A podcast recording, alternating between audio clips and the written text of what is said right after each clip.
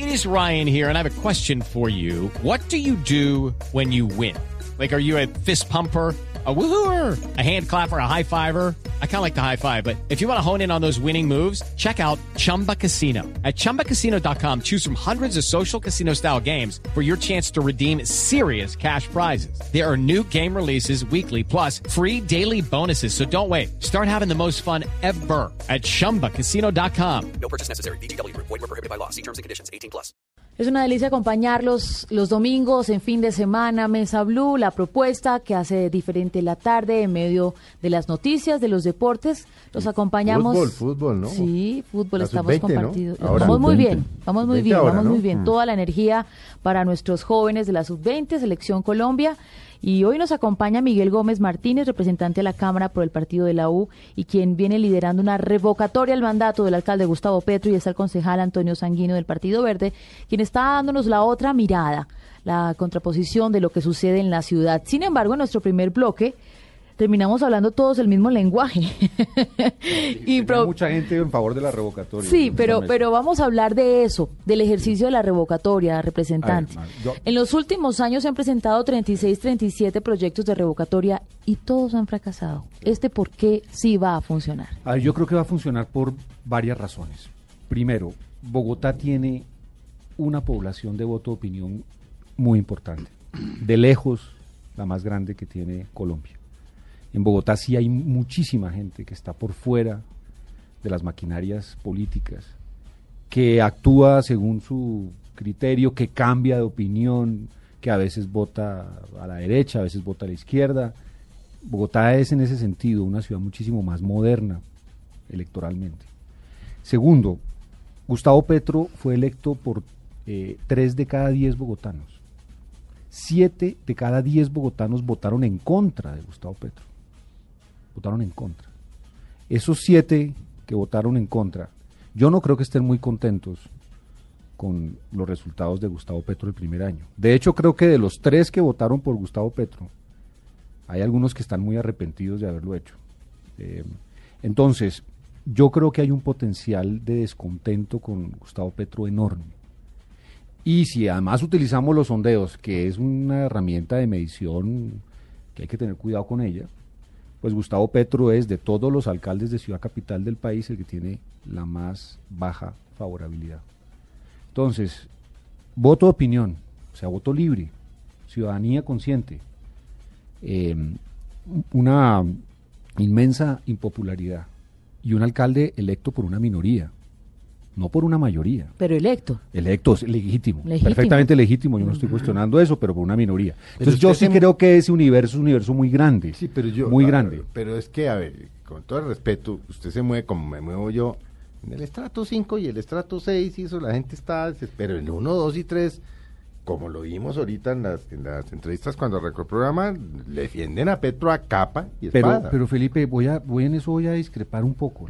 No, no es así tan... Primero, no es tan claro que la gente de Unicentro toda está en contra de Petro.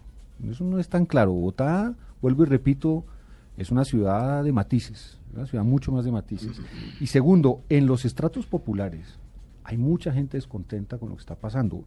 Eh, por ejemplo, el primer generador de empleo de Bogotá es el comercio. Bogotá es una ciudad de comerciantes. Aquí el comercio es lo que más se mueve. Mm. Y el comercio, la actividad del comercio se ha resentido muchísimo por políticas de Gustavo Petro. Otro generador importantísimo de actividad en Colombia, en las clases populares y especialmente en Bogotá, es la construcción. se paró en Bogotá? La caída de la construcción le ha hecho perder a Bogotá 87 mil empleos el año pasado, 87 mil empleos que son de Petro o ha sido no, no esto sí es Petro, no, esto es Petro con el tema del agua, con la indefinición de las licencias. Yo le explico un poco y es que y Antonio me corregirá y es que en el plan de desarrollo de Petro se estableció que en todos los lotes de Bogotá donde se construya el 50% del lote, independientemente de su tamaño, debe destinarse para vivienda de interés social. El 20, el 20 y luego el 30. ya este año es el 30. Bueno, 20 y el 30. Empezó el 20 el año pasado, el 30 este año. Es decir, que si usted tiene un constructor en el norte de Bogotá, en un lote, en, por decirle algo, en la 94 con carrera 13, en el norte de Bogotá, Trato 6, apartamentos de 2 mil millones o lo que usted quiera. Si el 30% de su lote tiene que dejarlo para vivienda de interés social, el tipo dice, yo no construyo, ¿cómo va a meter en apartamentos de 4 mil millones de pesos? un apartamento de 30 millones Un apartamento de, 40 millones de interés social. Pero ¿por qué no?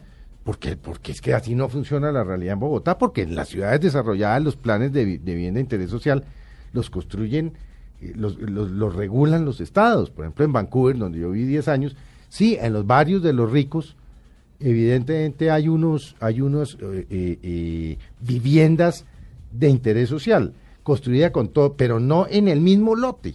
Pero es que llevar la discusión, esa, esa discusión es darle la razón a Petro entre clases altas y clases menos favorecidas. ¿Qué ha pasado? Por eso que lo, a lo que va a mí, ¿qué ha pasado? Que los, claro, los constructores han dicho, no, hermano, yo no, y por eso están yendo para Cartagena, para Medellín, para Santa Marta. para ya pasa... Pero fíjese, Felipe, que, digamos, los problemas que está enumerando el doctor Gómez, yo no estoy tan seguro que se resuelvan con una revocatoria se resuelven cambiando el rumbo de la ciudad. Porque es que, mire, le voy a hacer las siguientes cuentas. Claro, en eso tiene razón. 2014, mire, el único año que tiene el alcalde para ejecutar buena parte de los recursos comprometidos en el plan de desarrollo es el año 2013. Entre otras cosas porque el 2014 viene la elección presidencial y la elección del Congreso y viene ley de garantías. O sea que vienen restricciones para el gasto público. En el 2015 viene la elección de alcaldes y concejales. Mm. Luego entonces también hay ley de garantías. Y lo que nos queda, que es el 2013, lo comprometemos en una campaña electoral, ¿no? En una campaña por la revocatoria. Entonces, eh, eh, en esas circunstancias es muy difícil que esos problemas se resuelvan, ¿no? En el corto plazo, con un proceso de revocatoria del mandato del alcalde. Y quiero y quiero señalar lo siguiente, doctor Gómez, y lo digo con todo respeto, repito, a mí me parece que que si hay sectores de la ciudadanía que quieren, eh, digamos, expresar su desacuerdo con la gestión del alcalde, pues tienen todo el derecho de hacerlo. Yo particularmente creo que es inconveniente. Pero fíjese usted que el antecedente más inmediato que tenemos en Bogotá fue el del intento de revocatoria al alcalde Enrique Peñalosa. Y tuvo un formato muy similar al de ahora. Lo lideró el que en ese momento era un colega mío, éramos militantes del Polo, el doctor Bruno Díaz y una iniciativa en solitario terminó, digamos, fracasada. Terminó fracasada porque no logró generar la movilización ciudadana que se hubiera podido esperar, ¿no? Y sobre todo porque, porque buena parte de la ciudadanía de la ciudadanía todavía le daba un compás de tiempo al alcalde, porque, porque déjeme decir lo siguiente, a propósito de las encuestas que usted ha enumerado, también las encuestas, la, única la, del Centro Nacional de Consultoría ha dicho que el 68% de la gente, ¿no? creo que esa es la cifra, no está de acuerdo con una revocatoria del alcalde, a pesar de que tiene una opinión desfavorable. Por eso le preguntaba yo, ¿qué le hace pensar que los bogotanos van a... no, bueno, 290 mil firmas de golpe las consigue, porque en estos días me llegó una invitación a un grupo de Facebook que iba como en 270 o no sé qué, pues por lo menos me gusta, me gusta o el grupo, o lo que sea. Pero ¿qué le hace pensar a usted que... ¿Cuántos, Mabel? 800... 600 mil. 600 mil en contra de él en el referéndum. Van a levantarse un domingo sin campaña, sin afiches, sin buses, no, sin ladrillos, sin mercado, van a, ir a votar contra y de ellos 600 les, voy a decir, les voy a decir por qué creo. Primero porque la, la ciudad está en una crisis muy profunda. sin lugar a dudas. Pero ha venido estando en los últimos años. No, y sí, por eso. Pero la ciudad está en una crisis dramática.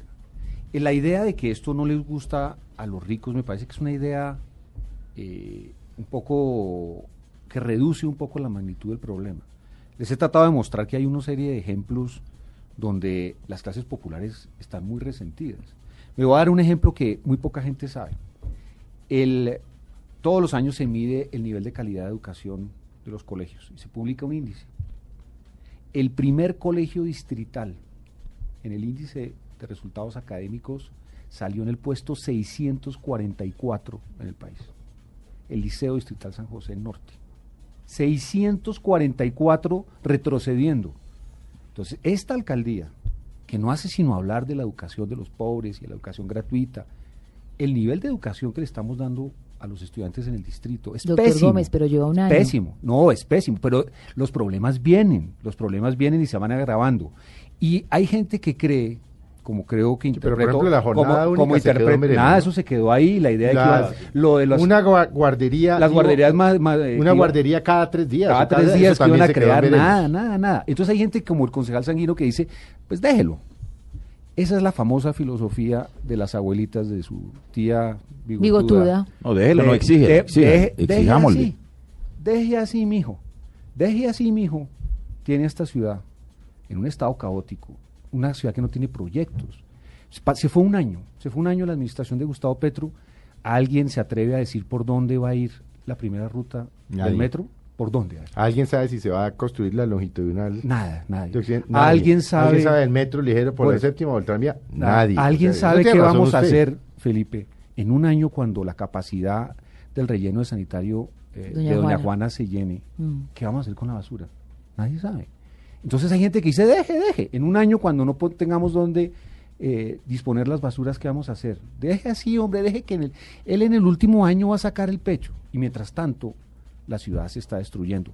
Esto, la imagen que yo utilizo, es la del pasajero que va en un avión que se está cayendo.